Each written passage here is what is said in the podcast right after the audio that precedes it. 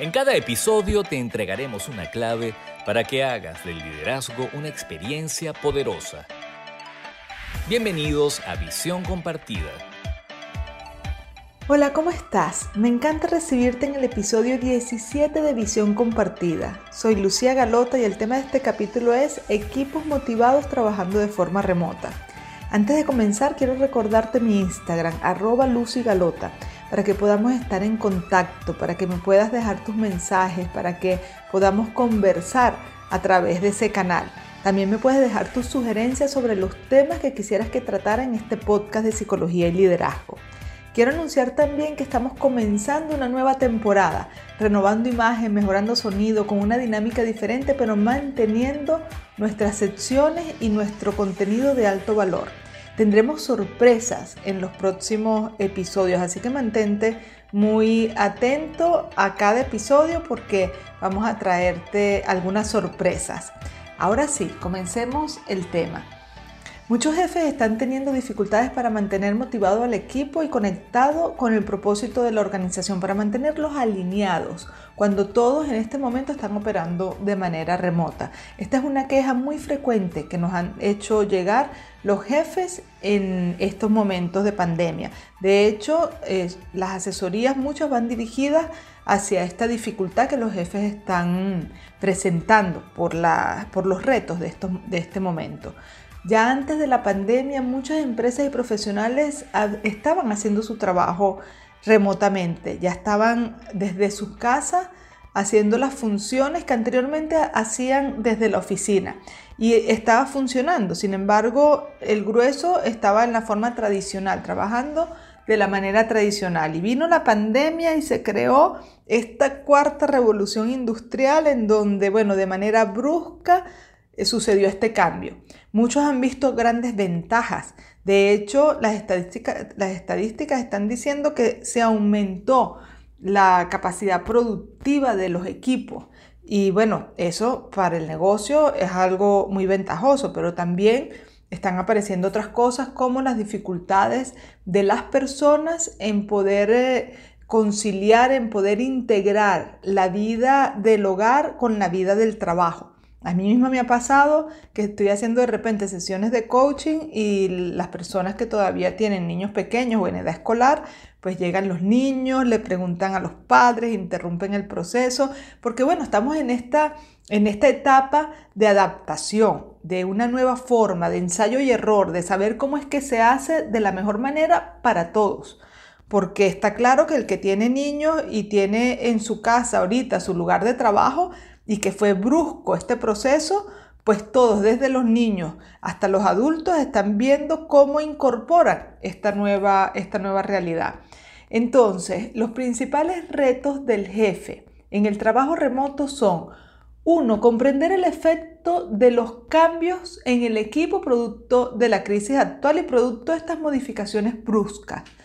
Dos, saber qué está necesitando el equipo actualmente y poderle dar soporte, porque ya que cambiaron las necesidades, porque cambiaron las dinámicas y las rutinas, el jefe tiene que enterarse cuáles son esas nuevas necesidades del equipo y cómo él puede ayudar al equipo a superar estas necesidades. Y tres, bueno, mantener al equipo alineado, motivado y productivo a pesar del efecto de la, de la crisis, del efecto de la pandemia.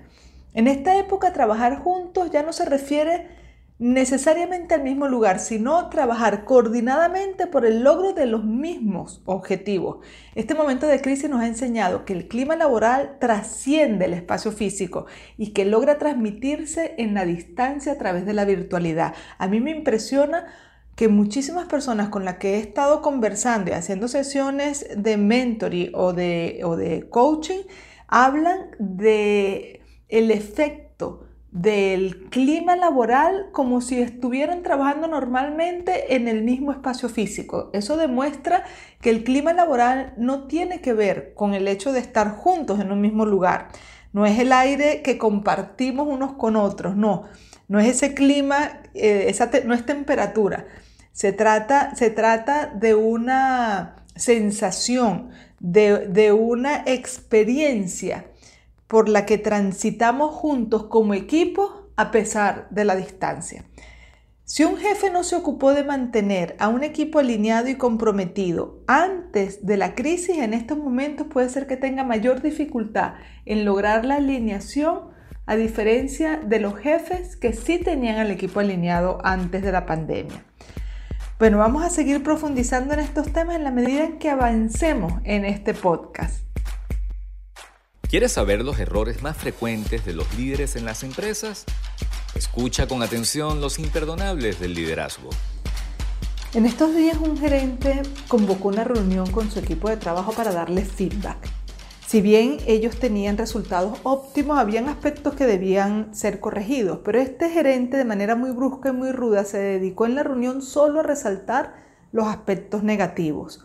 Uno de las personas, una de las personas que estaba allí es mi coach y cuando salió de la reunión me llamó para conversar porque quería desahogarse de lo mal que se sentía, de cómo era que este jefe en esta reunión virtual eh, se había dedicado solo a decirles lo muy mal que estaban haciendo el trabajo, obviando todo aquello que estaba saliendo bien. Entonces, esto de la virtualidad también puede servir para seguir comportándonos de manera inconsciente y haciendo aquellas cosas que nos separan, nos distancia de nuestro, eh, de nuestro equipo de trabajo y nos distancia porque en la forma como nos comportamos o lo que decimos afecta la moral del equipo. Entonces, cada vez que nosotros afectamos negativamente la moral del equipo o la autoestima de la persona, eso genera un abismo entre el jefe y su equipo de trabajo. Acabas de oír los imperdonables del liderazgo. ¿Qué es un equipo motivado? Son personas que trabajan bien juntas en pro de objetivos comunes, sintiendo entusiasmo, que confían unas en otras y tienen sentido de pertenencia. El jefe que cuida que esta sea la experiencia de su equipo y de mantenerlos alineados como equipos de alto desempeño, ese jefe está ejerciendo un rol de líder de manera eficiente.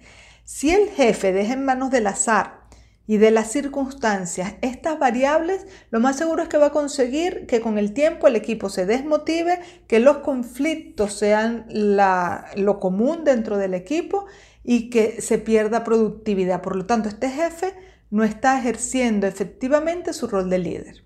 ¿Cómo se logra tener un equipo motivado? Bueno, quiero echar por tierra el mito que dice que hay que estar encima de los, del, equipo para que ellos puedan estar bien. El trabajo, que el trabajo remoto dificulta la labor del jefe para motivar al equipo. Esto no es cierto. Actualmente hay tantas maneras de mantener el contacto que a veces estamos más cerca de las personas que están lejos que de quienes están cerca. Además, no es necesario estar trabajando en el mismo espacio físico para mantener al equipo motivado. Si no, pregúntenle a los niños y niñas que juegan en línea cómo son capaces de hacer equipos con personas que no conocen, que probablemente nunca van a conocer, pero que tienen objetivos en común y que esos objetivos los entusiasman tanto que superan cualquier obstáculo. La distancia en la actualidad no es ningún inconveniente para mantener al equipo alineado. Por otra parte, hay que tomar en cuenta que la crisis actual de la pandemia impulsó muchas modificaciones en las rutinas laborales. Los miembros del equipo incluso pueden estar atravesando por pérdidas importantes y todo esto puede estar afectando la moral del equipo y dependiendo del nivel de madurez de ese equipo y, cómo la pandemia, cómo los cambios bruscos pueden estarle afectando, así van a ser los resultados actuales de ese equipo. Igual, esto no es ninguna condena porque el jefe que se prepara como líder va a ser capaz de entender las dinámicas de las personas y de los equipos y van a ver con claridad qué deben hacer en cada momento. Un jefe preparado como líder sabe qué hacer en cada una de las etapas por la que un equipo transita. Los equipos van a ir perdiendo interés y motivación porque cuando aparecen los conflictos naturales que van a aparecer producto de las diferencias o de las crisis, el líder no sepa cómo atender esas frustraciones, cómo resolver esos conflictos y estos se terminan convirtiendo en algo estresante para todo el mundo. Entonces, dentro de cada fase del equipo, el líder necesita hacer algo para solventar las situaciones que allí se presenten. Incluso hay etapas del equipo que tienen que ver directamente con conflicto, que el conflicto en esa etapa es esperado. En esto quiero mencionar al doctor Bruce Tuckman, que publicó en el año 1965 su modelo de desarrollo de, equipos y distinguió inicialmente cuatro fases, pero en 1977, junto con Marianne Jensen, él, agregó una quinta fase a, esta, a este modelo inicial. Estas fases van de lo siguiente. Él decía, la fase 1, que es la fase de formación, en esta etapa el equipo apenas está en su etapa inicial, se está formando y tiene que ver con que tienen que prepararse y el líder necesita dirigirlos, orientarlos. En este momento la gente quiere destacar, quiere, este, ¿sabes?, dejarse ver y muestra su mejor cara. Muestra su, mejor ángulo para que vean lo mejor de sí mismo. Pero también esta etapa es una etapa llena de mucha inseguridad y deficiencia entre los miembros del equipo, porque bueno, apenas se están conociendo, apenas están conociendo lo que les corresponde hacer. Entonces, aquí necesitan mucha guía y dirección de parte del líder. En la fase 2, esta es muy interesante porque la fase 2 es una fase de enfrentamiento y conflicto. Es una, frase, es una fase tormentosa. Los miembros luchan entre sí para eh, posicionarse, luchan por el poder, luchan para dominar, para establecer por sí mismo eh, su espacio, para defender su espacio. Incluso están también buscando incorporarse, conocer gente, establecer relaciones con otros miembros del equipo. Y pueden formarse pandillas, pueden formarse pequeñas parcelas en donde las personas se van juntando, bueno, porque se sienten más parecidas unas a otras y, las, y, se van distanciando de los que les parecen más diferentes. Pueden haber luchas de poder. Entonces es muy interesante porque en esta etapa los equipos requieren de que el líder sepa resolver conflictos o que contrate eh, asesores para que los ayude a resolver los conflictos que aquí se están presentando. Aquí necesitan más un, eh, el líder tipo coach, ¿ok? Pero muchas veces yo he visto en mi práctica que nos llaman en esta etapa del, del nivel de madurez del equipo, pero las personas dicen, ay, yo lo que quiero es integrar al equipo. ¿Ok? Resulta que integrar al equipo no se puede hacer, esa es la siguiente fase, no se puede hacer en esta fase porque en esta fase lo que hay que hacer es resolver los conflictos. Tú no puedes integrar al equipo sin los conflictos resueltos. Entonces, esta fase demanda que se resuelvan los conflictos. La tercera fase, que es la de integración o normalización, ya que el equipo se integra, los conflictos se reducen, los roles ya están claros, las responsabilidades están aceptadas. El equipo además empieza a ser parte de los miembros, ellos empiezan a pensar en función del equipo. Ya pueden reunirse, discutir, desarrollar ideas, incorporar soluciones que vengan de todos los miembros del equipo. Cambia su forma de trabajar. El, líder aquí empieza a ser respetado por todos los miembros del equipo y el liderazgo empieza a ser compartido. El líder aquí debe actuar como un facilitador de la autonomía. La cuarta fase es la fase de desempeño, es la del equipo de alto rendimiento. Muchas veces igualmente nos llaman y nos dicen que queremos eh, un taller de equipos de alto rendimiento. Ya va, porque si el equipo no está en la madurez suficiente como para aprender sobre esta etapa, entonces eso va a ser un esfuerzo tirado a la basura. Hay que ver en qué etapa está el, equipo para ver si esto es apropiado, si, si enseñarles sobre alto desempeño es apropiado en esta etapa. Entonces ya aquí el equipo ha logrado autonomía, tienen alto desempeño, pocos conflictos y los conflictos son resueltos de manera positiva por ellos mismos, enfocados en lograr resultados. Y aquí el líder, la función del líder es empoderar. Y la última fase, que es la de disolución, esta última etapa, que fue la que incluyeron en 1977, 12 años después del modelo original, ve al grupo este, de una forma que ya está integrado, pero que se va a disolver porque se acabó el proyecto, porque algunos miembros van a, ir hacia otras tareas, van a ser eh, eh, movidos para otros departamentos o para proyectos diferentes. Entonces aquí viene como una etapa de duelo porque, bueno, eh, se está desintegrando el equipo. Esto pasa mucho con equipos que trabajan por proyectos que entonces se conforman, pasa por todas las etapas y la última es la etapa de la disolución. Que el equipo se mantenga motivado y productivo va a depender de que el líder haga lo adecuado en cada fase de madurez del equipo. Entonces, la motivación, no importa si es a distancia o es presencial, depende mucho de que el líder sepa cómo actuar en cada etapa en la que el equipo está atravesando.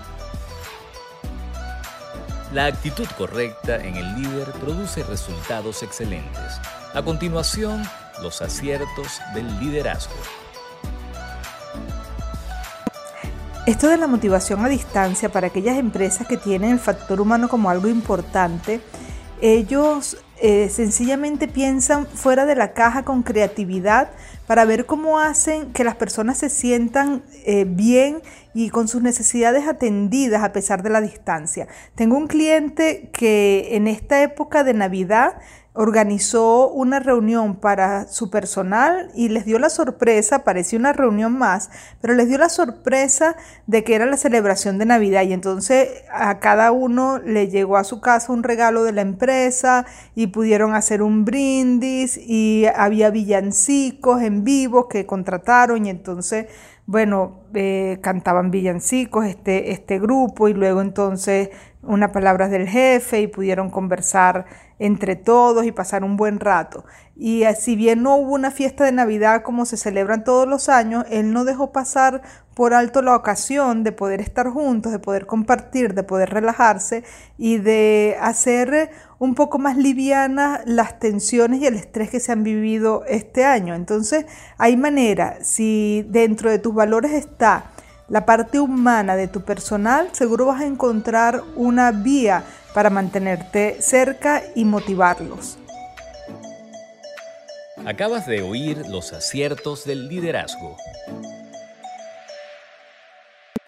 Para cerrar este podcast quiero dejarte recomendaciones que puedas utilizar tanto en el trabajo a distancia como presencial. Algunas van a ser específicas y otras vas a poderla utilizar en cualquiera sea las circunstancias con el equipo. La primera es muy general y es que te dediques a aprender a cómo fortalecer la autoestima de tu personal. Hay estrategias que hacen que tus colaboradores se sientan motivados y con una sana autoestima. Yo pienso que este sería un tema para otro podcast en donde pueda hilar más fino sobre, esta sobre justo esta recomendación, pero de cualquier forma mantente pendiente de tu manera de tratar a tu personal y descubre si tiendes a fortalecer o a destruir la autoestima de los demás con lo que dices o con lo que haces. Para estos momentos de crisis en particular, en particular para este momento que todos estamos atravesando, Estimula la ayuda del equipo a los miembros más necesitados. Ofrece apoyo al equipo manteniéndote disponible. Estimula el comportamiento colaborativo entre los miembros del equipo. Esto puede ser en cualquier momento, pero ahorita hay ventanas de posibilidades abiertas para enseñar e instaurar el comportamiento colaborativo. Permite momentos en las reuniones que sostienes con el equipo en donde la gente puede hablar de cómo se siente por lo que está sucediendo. Hay muchas personas que directamente y personalmente están siendo afectadas y que ellos sepan que cuentan con ese espacio para sentirse y para hablar de sus vulnerabilidades y de su situación personal. Y deja que los miembros del equipo se brinden apoyo mutuamente, incluso tú da el ejemplo en ese sentido. Háblale siempre con la verdad en cuanto a las decisiones de la empresa en función de la crisis. Hay muchas decisiones que las empresas están tomando que pueden perjudicar al personal. Pues ve siempre con la verdad en este sentido. Crea junto al equipo estrategias y medidas de contingencias para dar soporte a algún miembro del equipo que pueda resultar afectado, tanto por la crisis como por las decisiones que tome la empresa. Entonces, y, y principalmente, y esto es muy importante, construye estas estrategias con el mismo equipo. Las recomendaciones para el trabajo a distancia están vinculadas a esto que voy a decir ahora. Mantente comunicado pero sin ser invasivo. Es importante respetar los horarios y dejar que las personas descansen y se desconecten del trabajo. Nada de mandar mensajes fines de semana en horario inoportuno. Deja que la gente pueda descansar, sobre todo si eres el jefe porque ellos van a sentir la responsabilidad de tener que leer y tener que responder a horas en las que deberían estar descansando. Nutre la cercanía a través de, por ejemplo, celebrar los éxitos de forma creativa, permitir la participación en la toma de decisiones, escuchar las opiniones y tomar en cuenta los aportes de las personas, felicitarlos por el trabajo bien hecho, estar pendiente de sus necesidades y ayudarlos a resolverlas. Hay personas dentro del equipo que puede estarle costando más el trabajo a distancia que otros. Entonces ayuda a estas personas de manera especial. Comienza por preguntarles cómo te sientes, qué tal te has adaptado a esta nueva manera de trabajar, de qué forma yo te puedo ayudar. Flexibiliza si es necesario para algunos de ellos aspectos como por ejemplo el horario, particularmente quienes tienen hijos pequeños o en edades escolares tienen que combinar las tareas del hogar con las del trabajo y eso no es fácil. Así que diseña junto a ellos estrategias que puedan funcionar para facilitarles el logro de sus objetivos y la adaptación a esta nueva forma de trabajar. Estimula la autenticidad, deja que la gente pueda expresarse cómo está lidiando con el trabajo a distancia y que el mismo equipo y tú como parte de este equipo puedan darse soporte unos a otros. A veces un consejo de algún compañero de cómo está haciendo él para resolver sus problemas de trabajar en casa puede serle muy útil a otro que no está logrando muy bien eh, integrar ambas responsabilidades. Todas estas recomendaciones son para que tú puedas mantener a tu equipo motivado, alineado y en alto desempeño. Además, cuando tú empiezas a aplicar cualquiera de ellas o varias de ellas, vas a dejar saber a tu equipo que sus necesidades son importantes para ti. Y ese hecho, ya ese hecho, crea cercanía y crea entusiasmo. Bueno, hasta aquí llegamos con este tema de cómo mantener a nuestro equipo motivado trabajando de manera remota. Espero que estas recomendaciones y esto que hemos conversado les sea de muchísima utilidad. Nos sentimos siempre muy contentos de tenerlos en nuestros episodios y desde ya están invitados para el episodio número 18. Que estén muy bien, se les saluda.